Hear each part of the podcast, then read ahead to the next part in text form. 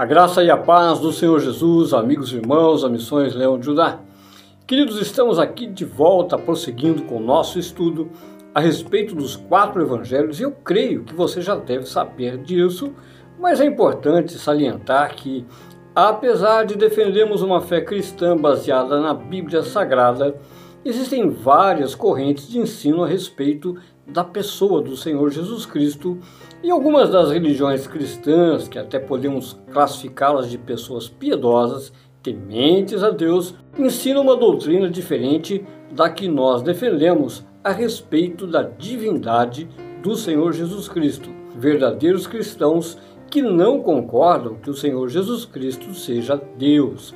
Isso por causa da dificuldade de compreender alguns atributos divinos em essência, a Trindade, ou Trinidade, como queiram, e como não podemos fugir desse assunto polêmico, no estudo de hoje eu desejo falar um pouco sobre esse tema.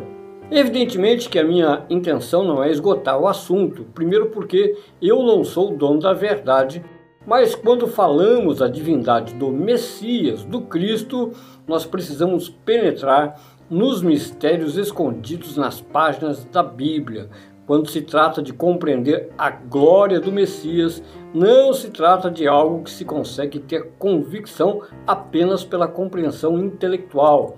É necessário um exercício de meditação e oração, buscando a revelação do Espírito Santo para crescer e continuar a crescer no conhecimento do Deus único. Na minha opinião, Existem diversos textos que indicam de maneira cristalina a divindade do Senhor Jesus Cristo. Porém, se precisamos uh, passar por cima desses textos sem o cuidado necessário, vamos deixar o diamante enterrado pisar por sobre ele e crer ou não crer não fará nenhuma diferença em nossa caminhada de fé. Inicialmente, eu quero adiantar a minha posição bastante clara aqui Crer que o Senhor Jesus Cristo é Deus não salva, porque na verdade a salvação vem pela fé na obra vicária, na obra expiatória do Senhor Jesus na cruz para a remissão dos nossos pecados e crer em sua ressurreição. Confiar que o Filho de Deus esteve aqui em carne, morreu, venceu a morte pelo poder da sua ressurreição e nos abriu caminho para a vida eterna de modo que, para ser justificado por fé, repetindo, justificado por fé, quando somos admitidos para dentro do reino, a salvação não exige que eu creia que o Senhor Jesus Cristo seja Deus.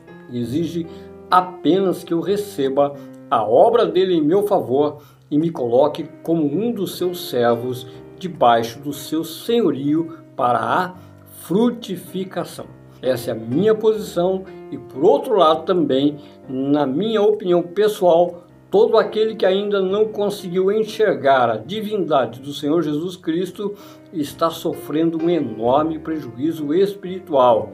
Vai encontrar dificuldade de frutificar em algumas áreas da sua vida, exatamente porque essa pessoa, esse cristão, está limitado a enxergar a pessoa do Senhor Jesus Cristo de forma um tanto resumida, ainda não alcançou a plenitude da revelação do Emanuel, Deus conosco, a manifestação de Deus que se encarnou e andou no nosso meio como homem em favor das nossas vidas, em favor das nossas famílias, da nossa nação e das nações do mundo. O objetivo desse ensino é auxiliar esses nossos irmãos a enxergar os atributos divinos do nosso eterno Rei e Salvador, Jesus Cristo, o Messias, o ungido prometido. Então, entrando agora diretamente para o tema, eu quero começar aqui falando a respeito da vontade. Esse atributo divino colocado também dentro do homem, a volição, a nossa disposição pessoal de fazer ou buscar aquilo que desejamos e conhecemos por vontade. Querido, imagine que você tem dentro do seu coração uma vontade não expressada, algo que você nunca contou para ninguém, nem em oração você nunca apresentou ao Senhor a sua vontade, por exemplo, o desejo de construir uma casa ou o sonho de abrir o seu próprio negócio ou ainda de fazer um determinado curso profissionalizante, mas você nunca expressou e nem fez nada na direção da realização dessa vontade. O que você acredita que aconteceria com essa sua vontade? Nós podemos concluir com facilidade que essa sua vontade seria estéril, nada produziria de positivo e ao final ainda se tornaria uma frustração na sua vida. Pense você vivendo 20 ou 30 anos com a vontade de realizar algo e sequer comentar com seu melhor amigo, esposa, marido sobre essa vontade. Você vai morrer com ela dentro do coração, ela vai se tornar algo podre, uma frustração na sua vida. Como nós somos feitos à imagem e semelhança de Deus e ainda recebemos a natureza de Deus por meio da obra do Senhor Jesus Cristo, nascemos de novo em Cristo, nós também temos em nossa natureza uma vontade, uma palavra que manifesta a nossa vontade e temos ainda os membros, braços, pernas, mãos, os membros que realizam, trabalham, constroem coisas de acordo com a nossa vontade. Isso nos ajuda a entender como Deus funciona. Se somos feitos à sua imagem e semelhança, sabemos que Deus também tem a sua vontade.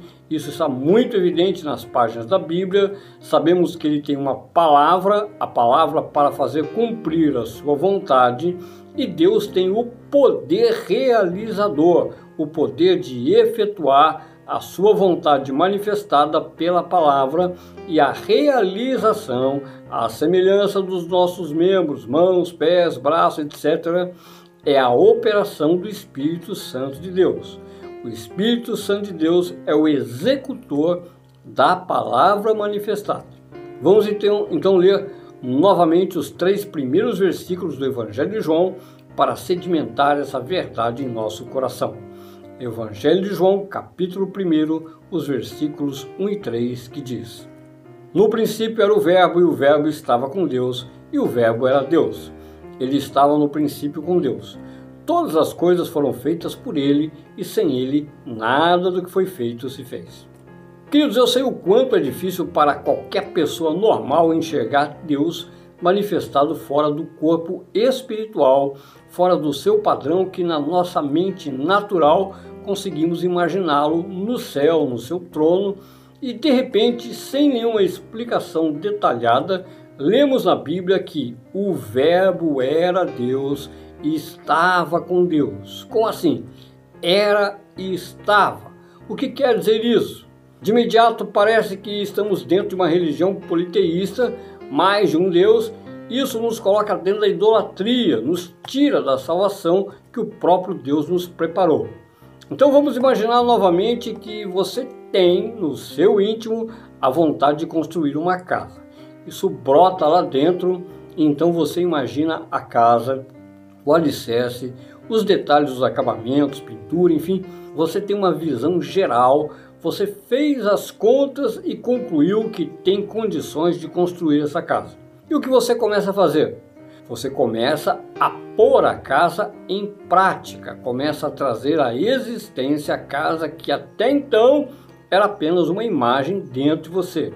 Então você começa a dar ordens para você mesmo, para as suas mãos, para o seu dinheiro, para os seus pés, começarem a correr atrás de realizar a sua vontade para que essas casas saiam da vontade para a execução. Você vai usar a sua palavra porque você também precisa dizer às pessoas, por exemplo, ao projetista, ao mestre de obras, ao pintor, ao dono da casa de material de construção, tudo que você necessita para ter a casa de acordo com o que você planejou. Então, você somente conseguirá chegar ao cumprimento da sua vontade se você expressar a sua vontade. De novo, expressar manifestar a sua vontade por meio da sua palavra. Igualmente, a sua vontade, a palavra também é sua. A palavra é a revelação da sua vontade. A palavra pertence ao seu ser, ela não se separa de você, você sempre tem ela com você para que a sua vontade se cumpra. Isso tanto no caso desse exemplo da construção de uma casa, como qualquer outra coisa que você queira fazer em sua vida, qualquer tipo de relacionamento que você tenha, quer com Deus, com as pessoas, com as coisas, a sua palavra vai expressar o seu coração. A sua palavra vai revelar ao mundo a sua vontade. Por isso, a sua palavra não é uma outra pessoa e nem é uma coisa. A sua palavra é a sua expressão. E exatamente essa é a descrição que o apóstolo João fez sobre a manifestação do Senhor Jesus como homem, o Verbo vivo, a palavra que se encarnou para fazer a vontade de Deus Pai. O Senhor Jesus não é uma coisa, nem é um ser separado de Deus. Ele é o Verbo divino, a expressão da vontade de Deus. Quando o apóstolo João escreveu que o Verbo, a palavra, estava desde o princípio, significa que desde o princípio da criação a palavra começou a dar forma, começou a dar ordens para que a vontade de Deus se cumprisse. Ficaria muito melhor dizer que Deus ordenou por meio da sua palavra para que a sua própria vontade se cumprisse e tudo começou a criar forma de acordo com o poder que existe na palavra de Deus em realizar a sua vontade. Isso não mudou e isso ficou mais evidente com a manifestação do Senhor Jesus Cristo, a palavra encarnada, encapsulada dentro de um corpo humano que veio à Terra fazer a vontade do Pai de salvar o que estava perdido, resgatar o homem decaído e escravizado pelo pecado. Voltando à ideia da construção da sua casa, eu posso afirmar com segurança que a sua palavra não foi criada. Ela foi gerada de dentro de você. Ela não é outra pessoa, a sua palavra foi gerada tanto quanto um filho é gerado. É diferente de algo criado. A casa que você quer construir é uma criação sua, material, independente, separado de você. Mas a sua palavra que dá instruções para que a casa seja construída, a palavra foi gerada de dentro de você, está ligada à sua vontade e vai permanecer assim até o último dia da sua vida, até que você deixe esse mundo você terá uma palavra gerada de dentro de você para expressar a sua vontade, porque ela é você em um formato espiritual, verbalizada, invisível, mas ao mesmo tempo, por ser gerada e externada, ela é a sua filha. A sua palavra é a sua filha gerada pela sua vontade. Ela trabalha do lado de fora do seu corpo ela trabalha nas pessoas que a ouvem, ela está operando no mestre de obras que recebeu no ouvido as suas instruções. Ela permanece lá enquanto o projetista está desenhando a sua casa, ele está atendendo a sua palavra, mesmo que você não tenha dito mais nada, mas a sua palavra, que é a expressão da sua vontade, está trabalhando, está viva dentro da mente dele, a sua palavra, que é o seu espírito, está cumprindo a sua vontade, exercendo poder sobre as outras pessoas e coisas. Você não está mais presente, mas ela que é você, a sua palavra, que é a sua manifestação espiritual, tem o poder de representá-lo e fazer cumprir a sua vontade. E aqui entramos num ponto fundamental. A expressão da palavra de Deus revela o caráter de Deus, revela a verdade sobre Deus, e isso é decisivo para o exercício da nossa fé.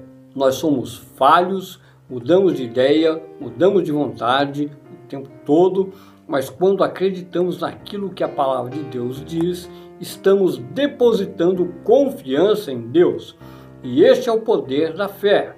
Por isso, se eu creio que a palavra de Deus é Deus, o que está operando dentro de mim é o Filho de Deus, é a vontade de Deus, e isso me traz paz ao meu coração, porque eu tenho a certeza que eu estou confiando em Deus baseado naquilo que ele mesmo disse a seu próprio respeito.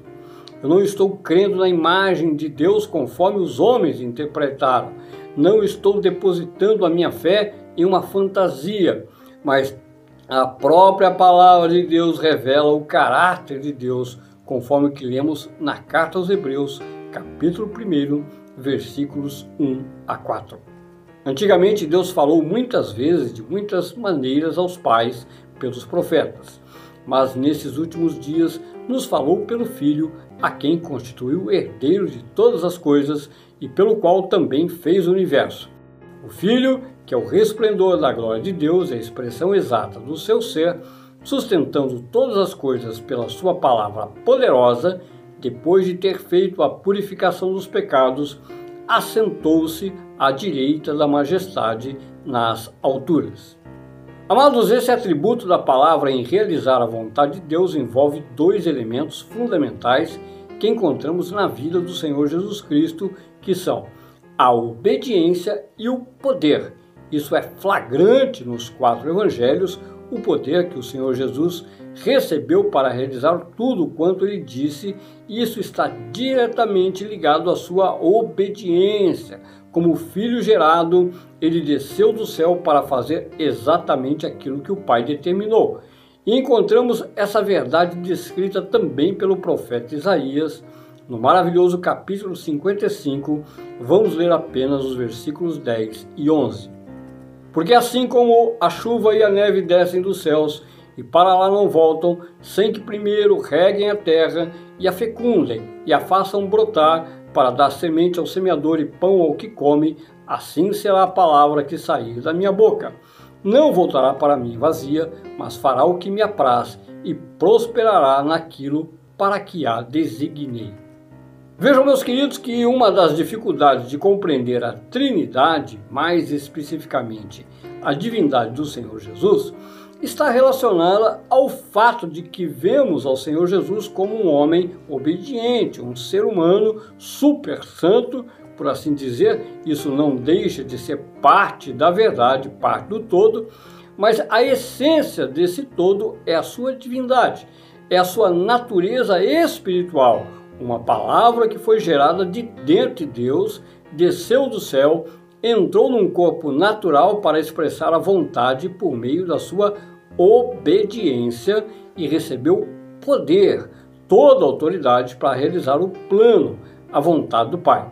Podemos afirmar sem nenhum medo de errar que a palavra se manifestou de uma forma física para que pudesse interagir com os seres humanos, para que, como um semelhante dos seres humanos, a palavra encarnada recebesse carne e sangue para se manifestar e morrer como um semelhante ao homem. É óbvio que isso faz parte do poder do Todo-Poderoso. Ele quis assim e assim se fez. E ele tem o poder de se manifestar como bem entende. Mas se eu não admito, se eu não aceito as manifestações de Deus por seus atributos, eu tenho de negar toda a Bíblia e não somente a divindade do Senhor Jesus. Entenda isso. Duas posições que nunca mudam em Deus, por causa da sua onipresença. Sabemos que o Espírito Santo de Deus está em todo lugar. E sabemos também que o Pai, o supremo juiz do universo, está sentado no mais alto e sublime trono do céu, e essas duas posições são imutáveis. Mas o que sempre muda é a presença manifesta de Deus. A presença manifesta de Deus é o atributo pelo qual ele interage nas circunstâncias, o atributo que o faz navegar pelo tempo, como ele põe a sua vontade em ação dentro dos cenários, tanto no Antigo como no Novo Testamento. Eu gosto muito de provar essa verdade olhando para o livro do Êxodo, especialmente no capítulo 40, quando o Senhor ordenou a construção do tabernáculo no deserto para ele, o Deus eterno, habitar dentro daquele acampamento. Vamos ler então Êxodo capítulo 40, os versículos 34 a 38. Então a nuvem cobriu a tenda do encontro e a glória do Senhor encheu o tabernáculo. Moisés não podia entrar na tenda do encontro porque a nuvem permanecia sobre ela e a glória do Senhor enchia o tabernáculo. Quando a nuvem se levantava de sobre o tabernáculo, os filhos de Israel seguiam adiante em todas as suas jornadas. Se a nuvem, porém, não se levantava, não seguiam adiante até o dia em que ela se levantava. De dia, a nuvem do Senhor repousava sobre o tabernáculo, e de noite havia fogo nela, à vista de toda a casa de Israel em todas as suas jornadas. Queridos, temos aqui um fantástico retrato do atributo da manifestação de Deus. Moisés descreveu que Deus se manifestou naquele acampamento de dia em forma de nuvem, de dia a presença manifesta de Deus cobria o arraial de Israel, protegendo o seu povo do sol escaldante do deserto.